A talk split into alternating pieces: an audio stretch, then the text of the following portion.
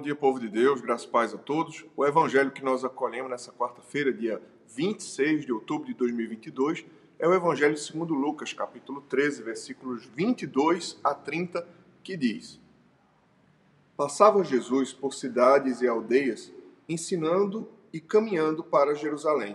E alguém lhe perguntou: Senhor, são poucos os que são salvos? Respondeu-lhes: Esforçai-vos por entrar pela porta estreita, pois eu vos digo que muitos procurarão entrar e não poderão. Quando o dono da casa, se estiver levantado e fechado a porta, e vós, do lado de fora, começar a desabater, dizendo: Senhor, abre-nos a porta, ele vos responderá: Não sei de onde sois. Então direis: Comíamos e bebíamos na tua presença e ensinavas em nossas ruas. Mas ele vos dirá: Não sei de onde vós sois, apartai-vos de mim, vós todos os que praticais iniquidade. Ali haverá choro e ranger de dentes, quando virdes no reino de Deus Abraão, Isaque Jacó e todos os profetas, mas vós lançados fora. Muitos virão do Oriente e do Ocidente, do Norte e do Sul e tomarão lugares à mesa no reino de Deus. Contudo, há muitos que virão a ser primeiros, há últimos que virão a ser primeiros e primeiros que serão últimos. O Evangelho do Senhor, louvado seja o Cristo, que as palavras do Santo Evangelho perdoem nossos pecados e nos conduzam à vida eterna. Aqui o Evangelho nos fala que alguém certa vez perguntou: Senhor, são muitos os que serão salvos? Ao que Jesus não responde diretamente. Veja a dificuldade dessa pergunta. Se Nosso Senhor diz assim, são muitos, muitas pessoas vão para o céu. Qual é a nossa tendência natural diante disso? Relaxar e dizer, puxa, é, o critério é frouxo, não tem problema. Eu, eu não preciso buscar santidade, não preciso me arrepender dos meus pecados, não preciso ter uma vida com Deus. O critério é bem frouxo, qualquer um vai, é, eu não vou me esforçar.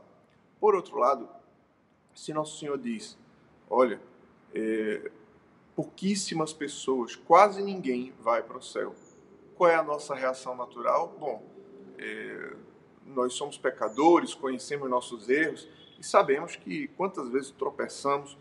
E, e se ir para o céu é um critério bem difícil e, e complicado, bom, então é possível que eu me desespere da salvação e pense assim, bom, isso não é para mim. E nosso Senhor não responde nem de uma maneira e nem de outra. Mas ele ultrapassa o limite da mera curiosidade daquele interlocutor que diz: Ah, são muitos os que serão salvos, e Jesus vai ao que de fato interessa. Jesus diz assim: Olha, não importa se serão muitos os salvos ou não. É, a única coisa que importa é se você vai ser salvo ou não. Por isso que Jesus diz: Esforçai-vos por entrar pela porta estreita. Eu penso que na vida cristã vale aquela regra do da máscara de oxigênio do avião. Toda vida que a gente faz viagem internacional, tem, eles vão dar aquela instrução: olha, se houver uma despressurização é, do avião, vai cair a máscara, e aí você pega e coloca a máscara em você, só depois você ajuda as pessoas que estão próximas a colocar a máscara. Eu penso que há um, um sentido também espiritual dentro dessa realidade, porque é, porque a primeira pessoa para quem, em quem eu tenho que colocar a máscara sou eu mesmo.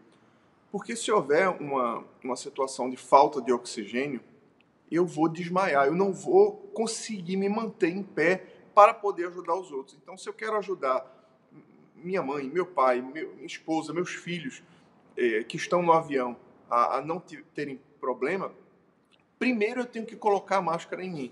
Primeiro eu tenho que estar vivo para salvar os outros na vida espiritual também é assim.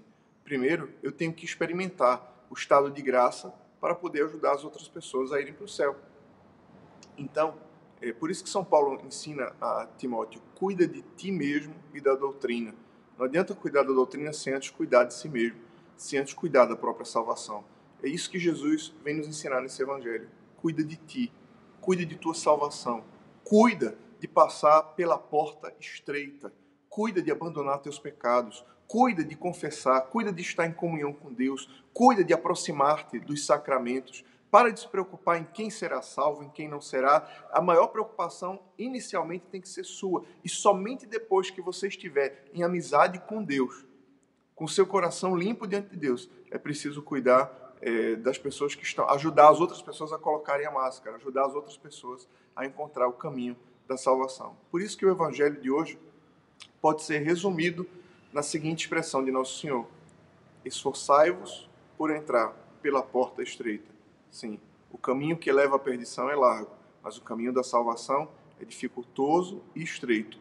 Esforçai-vos.